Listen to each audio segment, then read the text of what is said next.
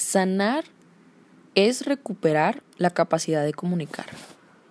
Esta frase me gustó mucho porque estamos tan acostumbrados a reprimir e ignorar nuestras emociones que llega un punto en el que no nos damos cuenta de que hemos perdido la capacidad de expresarnos.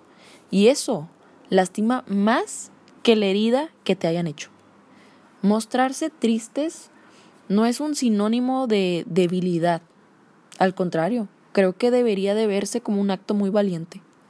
Desahogarse te ayuda a liberar todas esas tensiones que sientes en el cuerpo y sobre todo en la mente. Te ayuda a no enfermarte y a ser más fuerte en tu día a día. Las experiencias malas y tristes nos hacen valorar los días buenos, pero si no fuera por esos momentos en donde se pone a prueba tu fortaleza, no creceríamos de manera adecuada.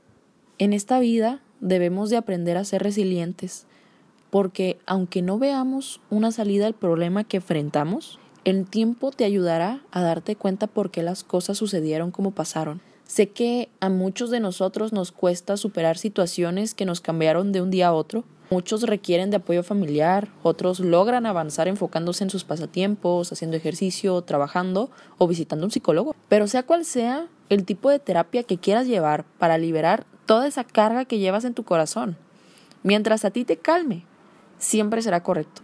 Tu fortaleza mental y espiritual la construyes a base de las batallas que has tenido contigo mismo.